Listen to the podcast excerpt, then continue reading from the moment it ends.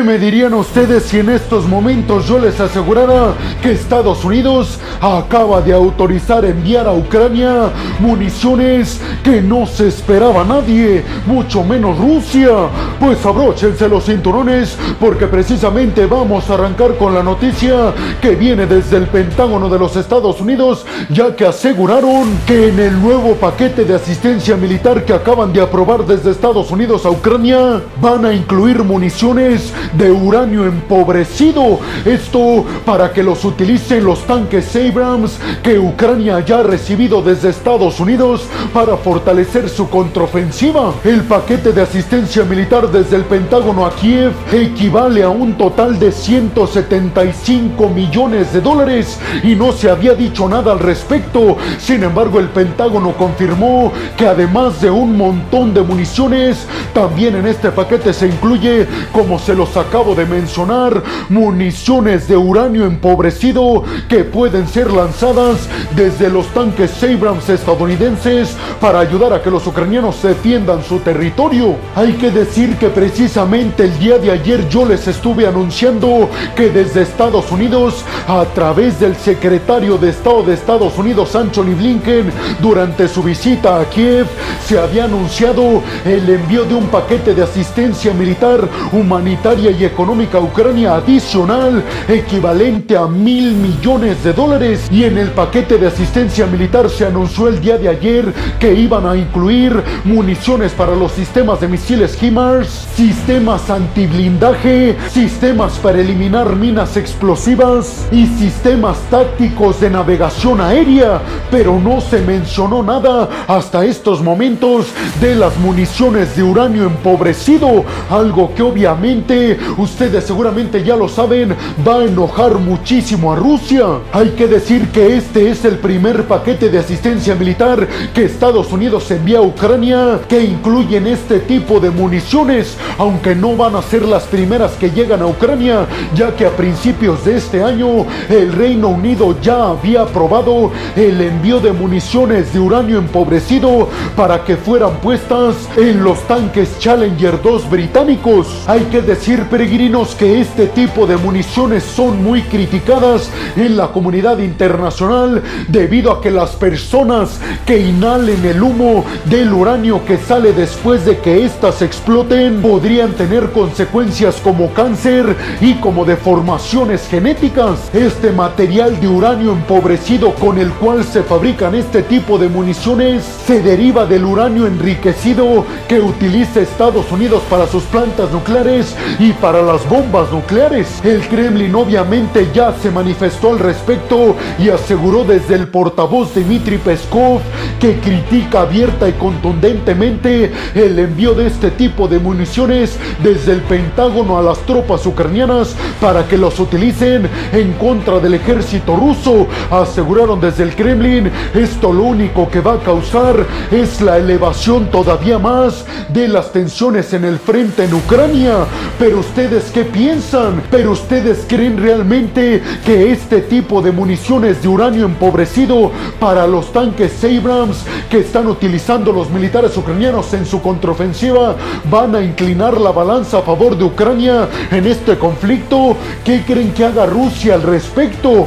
¿Creen que todas estas iniciativas y estas ayudas lo único que hace es avivar más el miedo de que Rusia presione el botón nuclear en algún momento en contra de Ucrania? Bienvenidos a un nuevo video de geopolítica en el cual, como ustedes ya saben, les voy a platicar lo más importante que ha acontecido a niveles diplomáticos y geopolíticos alrededor de todo el mundo. Y vámonos rápidamente con la segunda noticia de este video, peregrinos, que viene desde las tensiones en el mar de la China Meridional. Y es que Filipinas, Malasia, Vietnam, Taiwán e Indonesia acaban de rechazar por completo un mapa que presentó el gigante asiático como una alternativa para dividir las aguas territoriales de cada uno de estos países en el mar de la China Meridional. Un mapa que China publicó para comunicarle a todos los países que esa era su propuesta para dividir el mar de la China Meridional y bajar las tensiones en toda esta región.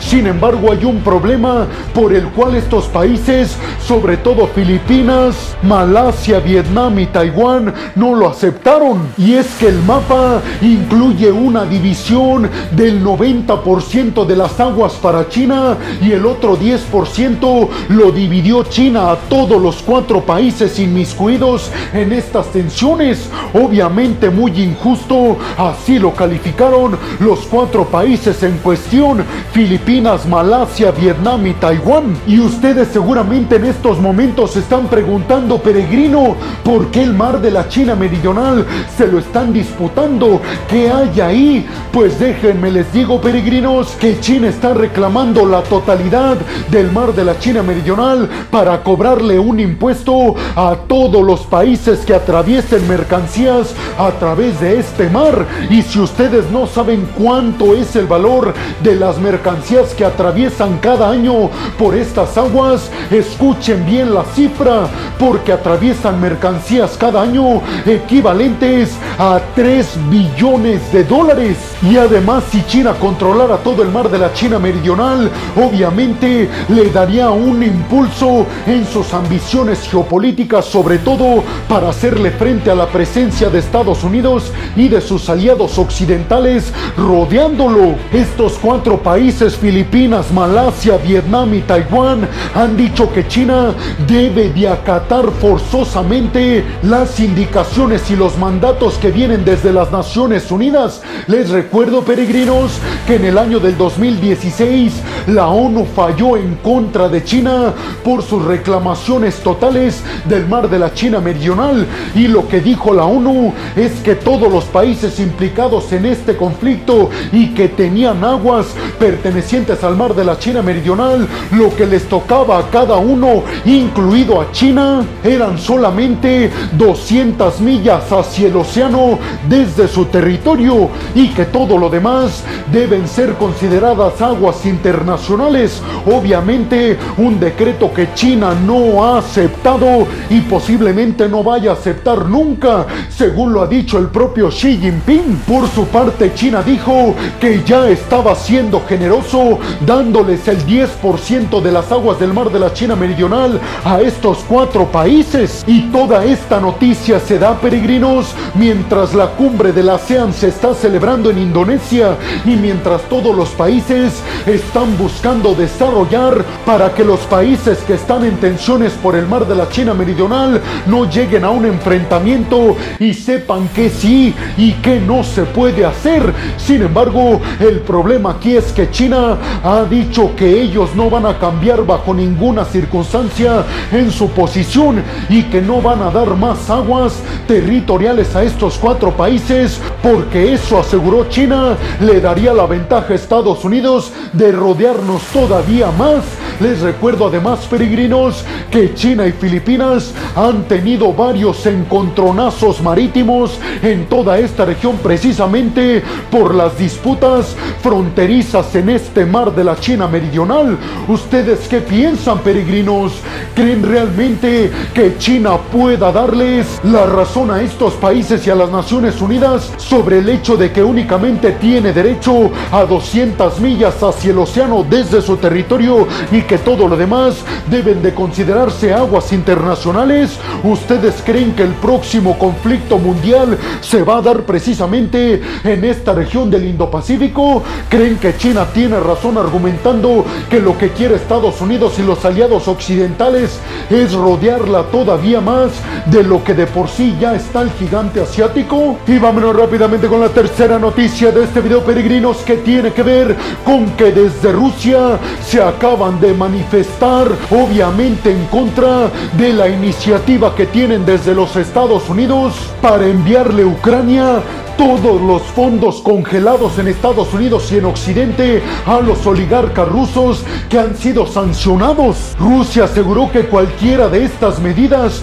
para quitarle activos a ciudadanos rusos va a ser impugnada por parte del Kremlin en organismos internacionales como en las Naciones Unidas. Dmitry Peskov, el portavoz del Kremlin, aseguró que si Estados Unidos llega a hacer esta acción, vendrá más caos en las relaciones de por sí malas que existen entre Rusia y Washington. Anthony Blinken le dijo a Zelensky durante su visita a Kiev hace algunos días que lo que estaba pensando Washington y el Pentágono de los Estados Unidos era darle a Ucrania un total de 5.4 millones de dólares en activos incautados a los oligarcas rusos sancionados y que este dinero tendría que ser utilizado por parte de Ucrania para reconstruir las ciudades devastadas por la guerra. Peskov dijo que esto vulneraría muchísimo el derecho y el respeto internacional, pero lo que dijo Zelensky es que Rusia dice que esto violentaría el derecho internacional,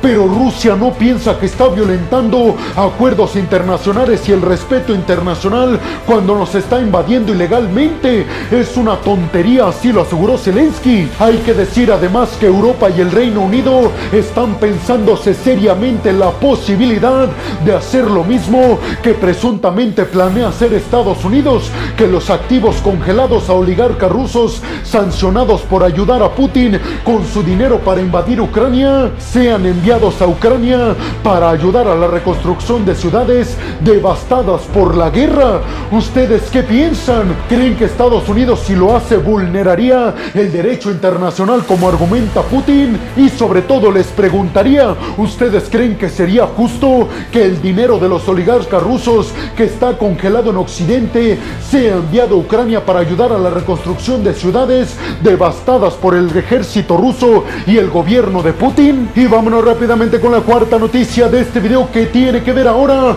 con un posible acuerdo para la compra y venta de minerales críticos entre Estados Unidos e Indonesia. Esto dentro del contexto de conversaciones que se llevaron a cabo en la cumbre de la ASEAN en Indonesia entre Joko Widodo, el líder de Indonesia, y Kamala Harris, la vicepresidenta de los Estados Unidos. Ambos países anunciaron el inicio de conversaciones para este nuevo acuerdo en el que Estados Unidos le compraría minerales críticos a Indonesia con el objetivo, aseguró Kamala Harris, la vicepresidenta estadounidense, de bajar la dependencia que tiene Estados Unidos con los minerales críticos chinos. Les recuerdo, peregrinos, que hay una nueva ley en Estados Unidos que se aprobó el año pasado en la que se especifica que el gobierno de los Estados Unidos está impulsando a gran escala la industria de los autos eléctricos, lo que plantea la necesidad más grande de las empresas estadounidenses de minerales críticos para cumplir con las exigencias de fabricar autos eléctricos que dicten desde el gobierno estadounidense. Es precisamente aquí donde Indonesia quiere sacar ventaja y cerrar acuerdos con Estados Unidos, precisamente aprovechando Indonesia las gigantescas cantidades de recursos de minerales críticos que la industria tecnológica estadounidense va a necesitar en los próximos meses. Y sobre todo Indonesia dice que podría sustituir a China como uno de los principales socios de Estados Unidos en este sector de los minerales. Kamala Harris reconoció que si Indonesia podría ayudar a Estados Unidos a bajar toda la dependencia tan gigante que tiene del comercio con China en este sector de las tierras raras y otros minerales que son indispensables para la fabricación de nueva tecnología. Pero ustedes piensan realmente que Indonesia tenga lo suficiente en recursos y en influencia para ganarle a China este tipo de acuerdos con Estados Unidos? ¿Creen realmente que Estados Unidos va a estar en problemas porque no va a tener el suficiente abastecimiento de estos minerales para fabricar todo lo necesario para impulsar toda una transición energética específicamente en los autos en el territorio estadounidense? Y por último me gustaría saber si Estados Unidos está en graves problemas por depender tanto de este tipo de minerales críticos por parte de China. Y vámonos rápidamente con la quinta noticia de este video que tiene que ver con que Justin Trudeau El líder de Canadá, visitó Indonesia para participar en la cumbre de la ASEAN que se está llevando a cabo en estos momentos precisamente en Indonesia. Y ustedes seguramente se estarán preguntando, peregrino, ¿para qué viajó Trudeau a esta cumbre de la ASEAN de los países del sudeste asiático? ¿Qué tiene que ver Canadá con esta región de Asia? Pues déjenme les digo, peregrinos, que el principal objetivo de Justin Trudeau fue finalizar de una vez y por todas un acuerdo de libre comercio con el bloque de la ASEAN, que lo compone todos los países del sudeste asiático. Ante esto, Trudeau aseguró que está muy próximo a concretarse de una vez y por todas este acuerdo de libre comercio. Canadá tiene lo que necesitan estos países asiáticos y estos países asiáticos tienen lo que necesita Canadá para convertirse ambos bloques en potencias absolutamente poderosas, dijo Justin Trudeau durante su participación en la cumbre de la ASEAN. Les recuerdo que el bloque de la ASEAN, es decir, estos países del sudeste asiático, están buscando desesperadamente depender cada vez menos del comercio que tienen con China y este acuerdo de libre comercio con Canadá, sin lugar a dudas, es una alternativa muy buena para lograr estos objetivos. ¿Ustedes qué piensan? ¿Creen realmente que Canadá tenga lo suficiente en cuanto a nivel comercial y económico para sustituir a China precisamente a nivel comercial con estos países del sudeste asiático? ¿Ustedes piensan que China se está quedando cada vez más solo en términos comerciales que es su fortaleza en la búsqueda de convertirse en la nueva potencia principal y mundial superando a Estados Unidos? Y vámonos rápidamente con la sexta y última noticia de este video peregrinos y ahora nos vamos hasta África y es que la Unión Africana anunció la destitución y la cancelación de la membresía de Gabón como país de la Unión Africana. Esto después del golpe de Estado que fue perpetrado por parte de los militares en Gabón. La Unión Africana dijo que no respalda al gobierno golpista que terminó con la presidencia de Ali Bongo, que por cierto peregrinos recuerden el golpe de Estado en contra de Ali Bongo, el presidente que fue destituido en Gabón, había ganado las elecciones apenas un día antes de este golpe de Estado. La CDAO, la Organización de Países de África Occidental, ha dicho que podría intervenir militarmente para disolver el golpe de Estado en Níger y que lo mismo podría hacer en Gabón. La Unión Africana ya ha dicho que apoya por completo estas iniciativas de la CDAO. ¿Ustedes piensan que estamos próximos a ver un total caos de golpes de Estado en África? Y es que les recuerdo que ya van ocho golpes de Estado en apenas tres años en África. ¿Ustedes piensan que en estos momentos ya es irremediable la situación en estos países que han sufrido golpes de Estado? ¿O la CDAO podrá hacerle frente y disolver sobre todo los golpes de Estado en Níger y en Gabón? Y bueno, hemos llegado al final del video del día de hoy, peregrinos. Les quiero agradecer muchísimo todo el apoyo que me dan. Sin ustedes, yo no podría dedicarme a lo que más me apasiona en el mundo. Así que muchas, pero muchas gracias, peregrinos. Sin más por el momento, nos vemos en el siguiente video de Geopolítica. Hasta la próxima.